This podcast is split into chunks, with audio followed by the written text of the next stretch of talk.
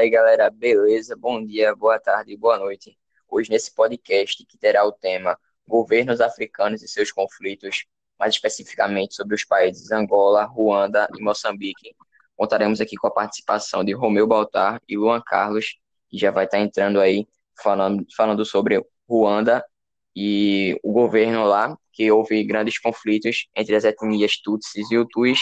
Além disso, sobre o genocídio e o reflexo da Conferência de Berlim, da interferência dos países que é, dividiram a África e, o, e, as etnias africanas não foram, não foram convidadas. Posteriormente, teremos a minha fala, que será sobre Angola. E mete bronca aí, Luan. Beleza. É, para sabermos primeiro sobre os países africanos, é, Ruanda, Angola e Moçambique, é preciso entender sobre a colonização primeiro e a descolonização, na qual tiveram consequências dos países africanos. Bem, a colonização foi a divisão do continente africano aos países europeus e que não tinham a mesma cultura que suas colônias. E por conta disso, muitos territórios foram desfeitos, povos foram separados um do outro e grupos rivais ocuparam, ocupavam áreas dentro de um limite territorial, na qual gerava tensão e instabilidade nesses locais. Porém, os conflitos se abafaram pelas presenças europeias nas, nas regiões. Com, e com o desmante das potências europeias no pós-Segunda Guerra, houve-se o período da, de Guerra Fria. E nesse período, as duas potências mundiais, Estados Unidos e União Soviética, queriam ganhar zonas de influência. E para que isso ocorresse, influenciaram a independência do, desses países, contando também com conflitos armados nesses locais. Assim sendo, os africanos tiveram que lutar por suas terras, resultando assim em conflitos sangrentos e muitos massacres. Bem, a maioria dessas ex-colônias tornaram-se independentes nas décadas de 1960 a 1970. Porém, os conflitos africanos ainda não cessaram, já que por conta da, da colonização, muitos povos rivais estavam no mesmo território e por isso iniciaram a série de disputas para chegar ao poder. Esses, esses conflitos são bastante violentos até hoje e afetam o continente até, é, e afetam o continente até, até hoje. Bem, Ruanda é um país africano que ficou sob o comando da Alemanha na Conferência de Berlim em 1885, no fim da Grande Guerra. A Alemanha perdeu o domínio de Ruanda após uma invasão belga no país.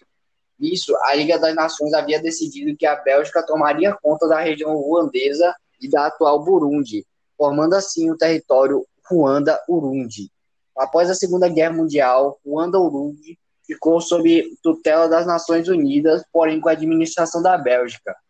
E com a chegada belga no território havia provocado mudanças nele, pois o, o país era formado pelas etnias Tutsis e Hutus, que mesmo sem apresentar diferenças linguísticas e culturais, eram distintos entre si. E para conseguir fazer essa distinção, os belgas decidiram classificar seus membros de acordo com suas características. Sendo assim, foi com mais altos e tinham o rosto mais fino e o nariz mais estreito, e já os Hutus eram mais baixos e tinham o rosto mais arredondado.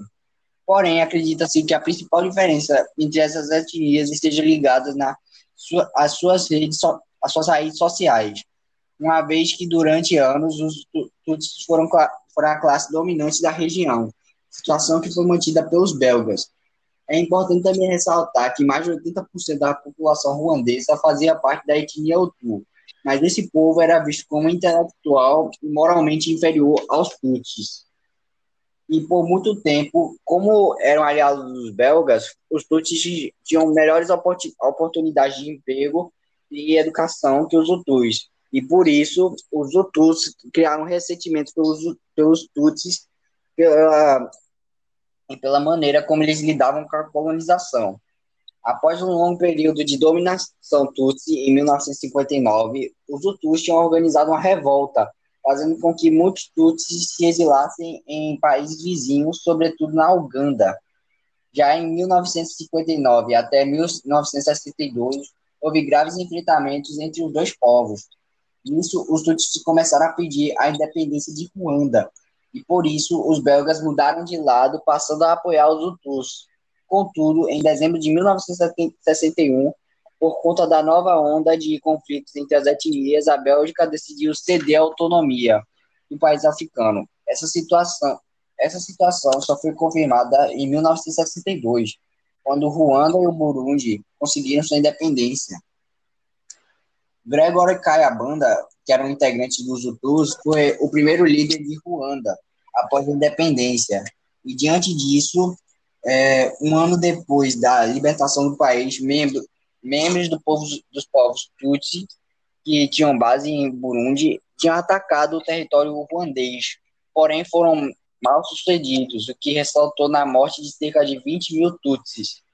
Caibanda governou é, Ruanda até 1960, 1973, quando foi derrubado por um golpe militar que conduziu Juvenal Habariama, também, que era também o Tu, ao poder.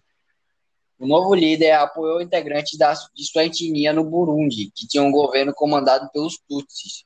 Já no ano de 1988, cerca de 50 mil Tutsis que estavam em Burundi se refugiaram em Ruanda, depois de sofrerem ataque de caráter, caráter étnico.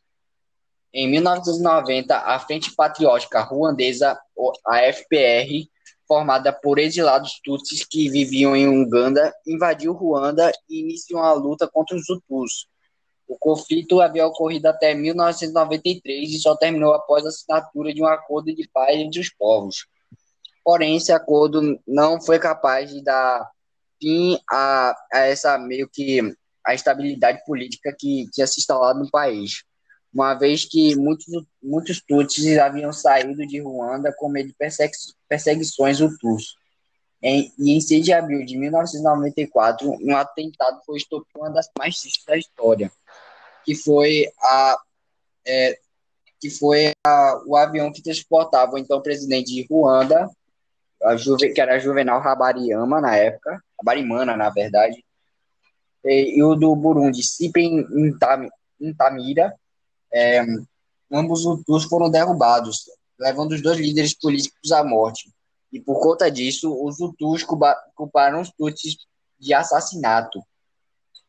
É, já, já, já a FPR afirmava que o, o, avião havia sido derrubado pelos próprios Hutus, em uma ação planejada para que estes pudessem iniciar ataques aos Tutsis.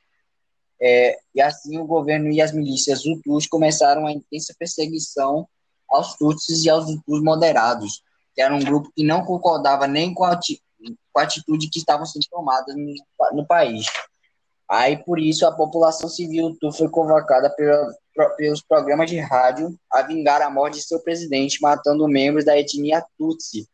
E pode-se afirmar esse chamado foi uma pro, propagação de ódio reprimido durante anos, desde o período do colonialismo pelos Hutus em relação aos Tutsis. É, a etnia de cada habitante podia ser verificada nas carteiras de identidade, e o governo liberou listas contendo o nome dos opositores e de seus familiares. Com essas informações, pessoas mataram seus vizinhos, homens mataram suas esposas e várias mulheres Tutsis sofreram violência sexual. Em três meses foram mais de 800 mil mortos, e a maioria deles, Tutsis, além de outros moderados, é, caracterizou o conflito como genocídio, que é o assassinato de indivíduos do mesmo grupo ou etnia. E mesmo tendo forças de segurança presentes em Ruanda, a Bélgica e a ONU demoraram para intervir no massacre e, diante de tanta violência, acabaram retirando seus contingentes. Já os Estados Unidos haviam perdido soldados em uma disputa na Somália e por isso decidiram não intervir no confronto ruandês. E houve um esquecimento do que estava acontecendo em Ruanda por parte do mundo todo, permitindo que a matança atingisse as proporções de um genocídio. Bem, o conflito só teve fim quando a FPR venceu as tropas do governo Hutu e tomou poder no país. É, o genocídio em Ruanda também não teve como consequência apenas a morte de Tutsis, ele também resultou em um grande número de refugiados, cerca de 2 milhões de Hutus fugiram para Ruanda, para a República Democrática do Congo, na época conhecida como Zaire, e formaram campos de refugiados. Entretanto, a situação entre, entre eles não melhorou ainda. O Tribunal, o Tribunal Penal Internacional para Ruanda e a Justiça Francesa impuseram condenações aos responsáveis pelo genocídio no país, e também foram condenados alguns prefeitos, mentores e empresários que apoiaram a, o conflito, além de militares de alta patente no exército, do exército Hutu. E em 2016, a França tinha 26 casos e instruções sobre o genocídio de, em Ruanda. Agora quem vai falar será meu amigo Carlos. Fala aí, pessoal, tranquilo? Minha parte aqui vai ser sobre a Angola e também terá influência da Guerra Fria. Beleza? Primeiramente, a gente tem que entender que a Angola era uma colônia portuguesa, de acordo com a Conferência de Berlim. Além disso, a gente tem que entender também a Revolução dos Cravos, que foi uma luta contra o ditador de Portugal, que estava ali vigente, em que essa, essa, esse conflito gerou é, o, o, encerramento da colônia portuguesa sobre é, os países africanos, corretamente? Além disso, temos que os movimentos pró-independência, eles têm a seguinte característica. Primeiramente, eles vão lutar por uma causa da independência. Depois, vai haver um conflito iniciado pelos movimentos que é, participaram dessa luta pela independência para ver quem fica no poder. Na Angola, vamos ter os seguintes movimentos: o MPLA, o FNLA e a UNITA, beleza? Além disso, a gente vai ter que a MPLA vai sofrer todos esses, esses é, movimentos vão sofrer a interferência da Guerra Fria, ou seja, as potências estrangeiras vão intervir nessa situação desses países. Teremos que a MPLA vai ter o apoio da União Soviética e de Cuba. A África do Sul vai ter o apoio da UNITA e os Estados Unidos vai apoiar a FNLA. Teremos nesse período a Guerra Civil na Angola, durante os anos de 1975 a 2002. Nesse, nessa Guerra Fria, nesse, nesse conflito civil, vai haver períodos de trégua. Além disso, vai ser agravado pela presença das potências estrangeiras, resultando em uma instabilidade política. Até hoje.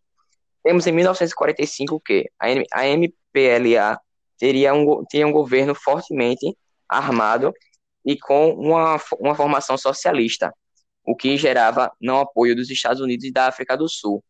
Esse governo socialista era reconhecido pela ONU Dentro dele, porém, havia membros que não apoiavam 100%. Esses membros tentam dar um golpe de Estado, com apoio da UNITA e da FNLA, e passaram a ser chamados apenas UNITA. Eh, temos essa interferência externa até 1989 aproximadamente, que é onde acontece o período em que acontece a queda do Muro de Berlim. Em 1991, teremos a MPLA e a UNITA fazendo um acordo de paz, ou seja, vai haver a realização de uma eleição no país. Mas Jonas Savimbi não aceita a vitória do representante da MPLA, pois quem venceu foi Eduardo dos Santos, que já era presidente desse país desde 1979. Aí vamos ter também, em 1994, um novo acordo de paz que durará até 1998. Porém, os desentendimentos vão gerar novos conflitos, até que em 2002 acontece a morte de Savimbi e novamente temos um novo acordo de paz e com, e com o fim dos conflitos. Além disso, teremos o governo de Eduardo dos Santos até 2017. Depois dele, quem vai assumir é outro membro da MPLA, João Lourenço. E a UNITA passou a ser um grupo de oposição que deixa a luta armada. Como resultado dessa guerra civil, teremos mais de 500 mil mortos e refugiados, quedas econômicas e de infraestrutura, além da presença de muitas minas terrestres. O IDH do país ficou é, reduzido e temos a atual é, situação econômica da Angola como um país exportador de petróleo, com altas diferenças sociais. Ele está presente na África subsaariana e ele precisou também fazer mudanças para crescer economicamente, visto que ele estava no socialismo. Ou seja, a economia passou a ficar um pouco mais flexível às questões internacionais, como com, com projetos de empresas de privatização, tá certo? Eu vou passar a palavra para Romeu, que falará sobre Moçambique. Mete bronca aí, Romeu. Opa, Carlos, obrigado, viu? Uh, antes eu já vou falar aqui que minha internet ela pode cortar e eu posso cair porque a internet aqui de casa estão consertando uns fios aqui. Eu não sei se vai dar para vocês ouvirem direito, mas eu vou falar aqui sobre Moçambique. Moçambique foi colonizado por Portugal mas seus habitantes queriam sua independência e começaram a demonstrar isso através de poemas, músicas, greves, assim iniciou uma luta brutal e violenta que durou 20 anos. Nesse período houve grande seca que interrompeu a produção agrícola, causando fome em grande parte do país. A guerra civil chegou ao fim com a assinatura do Acordo de Paz para a abertura do governo. Atualmente, a economia moçambicana se concentra no setor primário, emprega 72% dos trabalhadores em atividade de pesca, agricultura, turismo, mineração. O setor industrial tem recebido investimentos na área de bebida, tabaco e exploração de gás natural pois enfrenta sérios problemas sociais que podem começar novos conflitos. As pessoas não andam livremente pelas ruas e o governo é acusado de corrupção. Eita, está parecendo até o Brasil. A ONU Brasil e outros países vêm desenvolvendo projetos para apresentar, para superar a pobreza e desenvolver sua sociedade. É isso então. Agora eu repasso a fala para Carlos, o nosso diretor.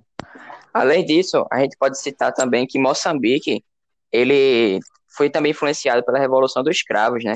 Que, além disso, temos Verdade. os grupos nacionalistas de lá, que foi a Frelimo e a Renamo, em que as instituições, com essa guerra, lá vai ter a parada dos hospitais, de, de escolas, né?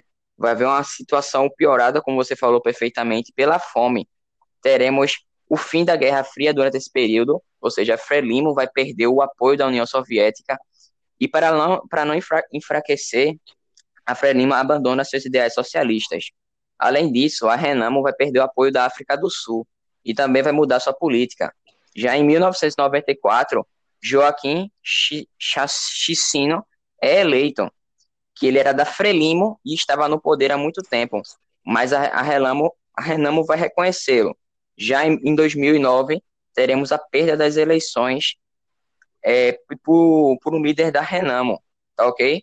E vai, e vai haver um novo conflito, alegando que houve fraude nas eleições, tá? Além disso, vamos ter protestos e tentativas de negociações, até que em 2013 a Renamo intensifica o combate ao grupo rival, porque a Felimo estava sempre ganhando as eleições, gerando uma instabilidade. Além disso, vamos ter que essas eleições vão ser bem rudimentares.